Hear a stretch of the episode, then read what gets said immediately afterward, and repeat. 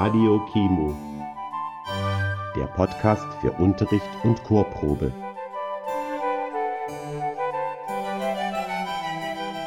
Heute mit einem Beitrag von Andreas Kruse aus dem Buch Die Grenzgänge des Johann Sebastian Bach über die Kantate BWV 21 Ich hatte viel Bekümmernis.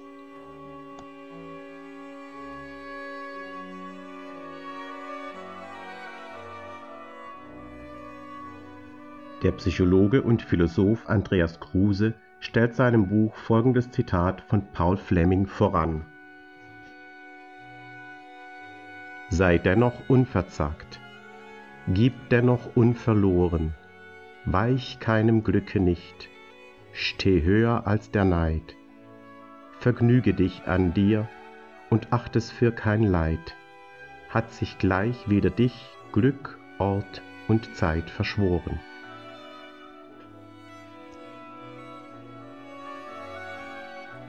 Dieses Motto könnte genauso gut über unserer Kantate Ich hatte viel Bekümmernis stehen.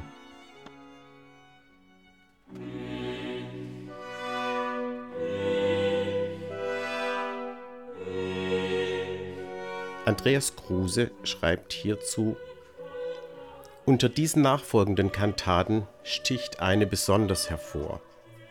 Ich hatte viel Bekümmernis.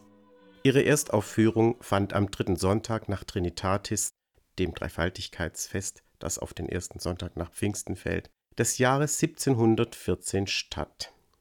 Dieses in C-Moll geschriebene Stück setzt sich aus zwei großen Teilen zusammen mit insgesamt elf Sätzen. Der Bergtitel ist Psalm 94, Vers 19 entnommen. Ich hatte viel Bekümmernisse in meinem Herzen, aber deine Tröstungen ergötzten meine Seele. Das Libretto stammt wieder von Salomon Frank. Mit Ausnahme des neunten Satzes sei nun wieder zufrieden meine Seele, der auf Georg Neumark zurückgeht. Der Text der Predigt jenes Sonntags, für den diese Kantate geschaffen wurde, ist 1. Petrus 5, die Verse 6 bis 11. Er bildet auch den thematischen Kern dieser Kantate. Dort steht: So demütigt euch nun unter die gewaltige Hand Gottes, damit er euch erhöhe zu seiner Zeit. Alle eure Sorge werft auf ihn, denn er sorgt für euch. Seid nüchtern und wacht, denn euer Widersacher, der Teufel, geht umher wie ein brüllender Löwe und sucht, wen er verschlinge. Dem widersteht fest im Glauben und wisst, dass eben dieselben Leiden über eure Brüder in der Welt gehen. Der Gott aller Gnade aber, der euch berufen hat zu seiner ewigen Herrlichkeit in Christus Jesus, der wird euch, die eine kleine Zeit leidet, aufrichten, stärken, kräftigen, gründen. Ihm sei die Macht von Ewigkeit zu Ewigkeit. Amen.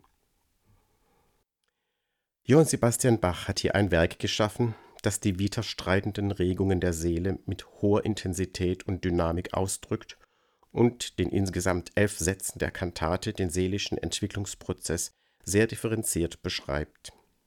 Dieser wird zusammenfassend im zweiten der Sinfonie erfolgenden Satz der Kantate umschrieben, in welchem der Chor singt Ich hatte viel Bekümmernis, aber deine Tröstungen erquicken meine Seele. Dieser Satz beginnt mit einem dreimaligen Ich, womit zum Ausdruck gebracht wird, wie sehr hier die Person in ihrem Innersten angesprochen, berührt, getroffen ist. Ich, ich, ich, ich hatte viel Bekümmernis in meinem Herzen. Das Motiv Ich hatte viel Bekümmernis erklingt in allen Stimmen. Es wird mehrfach in den verschiedenen Stimmen vorgetragen und dies vielfach gleichzeitig. Diese extreme Dichte drückt aus, als wie bedrängt, als wie angefochten sich die Person erlebt. Dann folgt ein Takt auf dem Wort aber. Durch das langsame Tempo dieses einen Taktes, welcher mit Adagio überschrieben ist, wird deutlich vernehmbar jene musikalische Zäsur erzeugt, die die inhaltliche Zäsur unmittelbar nahelegt. Dieses Aber kündigt einen Perspektivenwechsel an, nämlich vom Kummer zum Trost. Dieser Perspektivenwechsel erfolgt unmittelbar nach der Zäsur im zweiten Teil des Satzes, wo es heißt Deine Tröstungen erquicken meine Seele. Johann Sebastian Bach drückt durch die freie und in belebtem Tempo vivace gehaltene Form die Empfindung der Freude und Erquickung musikalisch besonders deutlich aus. Dieser im zweiten Satz zusammenfassend beschriebene seelische Entwicklungsprozess lässt sich somit wie folgt deuten. Aus der Schwermut, dem Kummer, dem Verzagen wird die Seele in einen Zustand der Freude, der Erquickung geführt. Geführt deswegen, weil sie Trost durch Jesus Christus erfährt. Diese Kantate beschreibt im sechsten, siebten und achten Satz, wie diese Führung beschaffen ist, nachdem im dritten und vierten Satz die Schwermut, der Kummer, das Verzagen musikalisch noch einmal ausführlich ausgedeutet wurden. Zu dieser Führung gehört nämlich zunächst die Offenheit des Menschen für das Wort Gottes, das ihm Hoffnung vermittelt. Was betrübst du dich, meine Seele, und bist so unruhig in mir? Harre auf Gott, denn ich werde ihm noch danken, dass er meines Angesichts Hilfe und mein Gott ist. Bei diesem Satz, der den ersten Teil der Kantate abschließt, handelt es sich um einen Chorsatz. Das heißt, der Mensch, der im zweiten Satz der Kantate auf sich gezeigt, ich, ich, ich und seinen Kummer ausgedrückt hat, ich hatte viel Bekümmernis, besinnt sich nun auf das Wort Gottes, auf die Zusage der Hilfe durch Gott und appelliert an die Seele, sich aus dem Zustand des Kummers zu lösen und sich gegenüber dieser Hilfezusage zu öffnen. Neben der Offenheit des Menschen für das Wort Gottes ist für die Führung der Seele in den Zustand der Freude und Erquickung das innere Gespräch zwischen dieser und Jesus Christus wichtig, wie dieses im siebten und achten Satz der Kantate dargestellt wird, dem Rezitativ und Arie für Sopran und Bass Solo.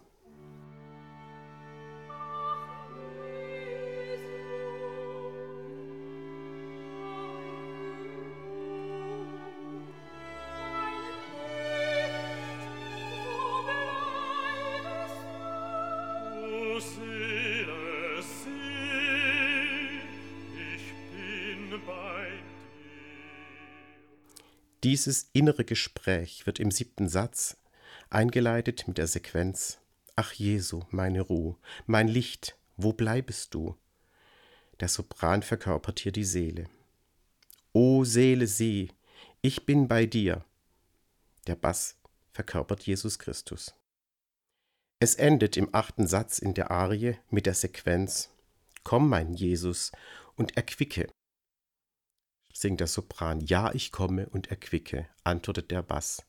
Mit deinem Gnadenblicke, der Sopran, dich mit meinem Gnadenblicke, der Bass, der wie gesagt den Christus verkörpert.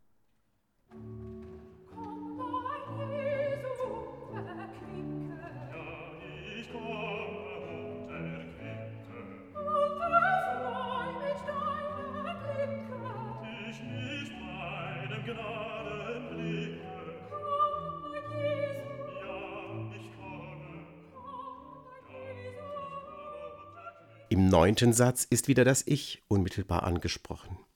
Es zieht die Folgerung aus dem inneren Gespräch zwischen Seele und Jesus Christus, wenn es, Psalm 116, Vers 7 aufgreifend, an die Seele appelliert. Sei nun wieder zufrieden, meine Seele, denn der Herr tut dir Guts. Und diese Zufriedenheit, diese innere Gefasstheit der Seele wird in dem Chorsatz eindrucksvoll vertont. Die Stimmen gleiten ruhig dahin und bringen damit zum Ausdruck, dass sich die Affektwelt beruhigt hat, dass sich hier nicht mehr ein von Schwermut, Kummer und Verzagen bestimmter Mensch spricht, sondern ein fest auf Gott vertrauender und bauender Mensch. Welche Gefasstheit, welche innere Ruhe hier zum Ausdruck kommt. Von besonderer Bedeutung, sowohl theologisch als auch musikalisch, ist aber die Tatsache, dass Johann Sebastian Bach in diesem Satz zwei Strophen des Chorals Wer nur den lieben Gott lässt walten erklingen lässt.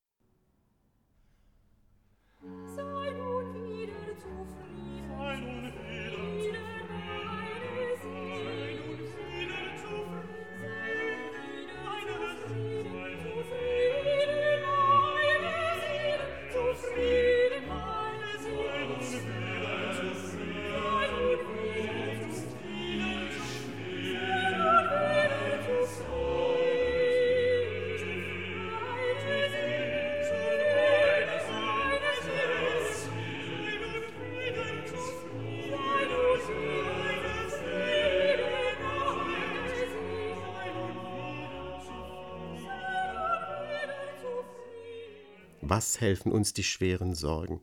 Was hilft uns unser Weh und Ach? Was hilft es, dass wir alle morgen beseufzen, unser Ungemach? Wir machen unser Kreuz und Leid nur größer durch die Traurigkeit. So singt der Tenor. Denk nicht in deiner Drangsalhitze, dass du von Gott verlassen seist und dass Gott, der im Schoße sitze, der sich mit stetem Glücke speist. Die folgend Zeit verändert viel und setzet jeglichem sein Ziel, so der Sopran.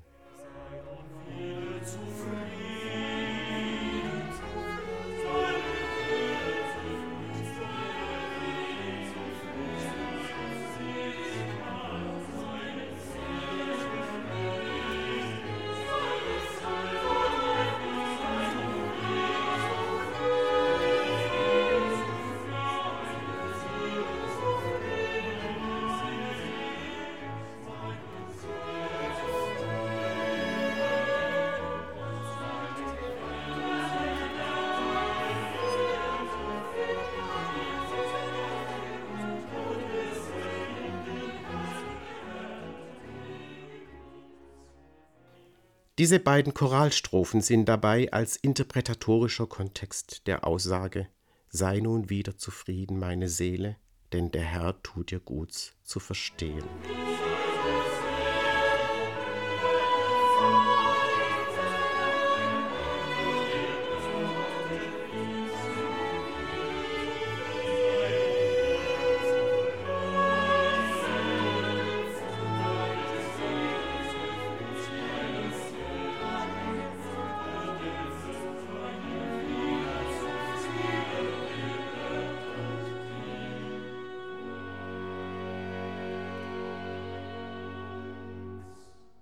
Der elfte und letzte Satz wieder, ein Chorsatz, ist ein Lobpreis der Seele auf Gott.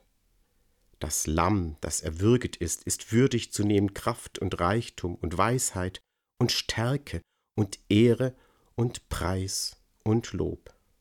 Lob und Ehre und Preis und Gewalt sei unserem Gott von Ewigkeit zu Ewigkeit. Amen. Alleluja.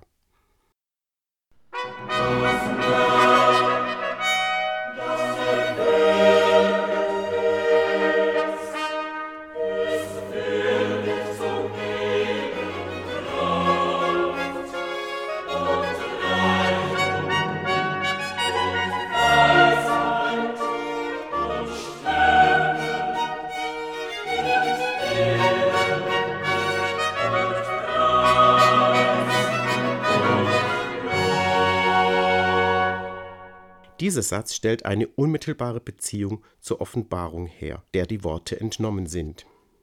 Dies heißt, am Schluss der Kantate, deren Beginn Schwermut, Kummer und Verzagen bildeten, steht die Erwartung der Verwandlung, wie diese in der Offenbarung ausgedrückt wird.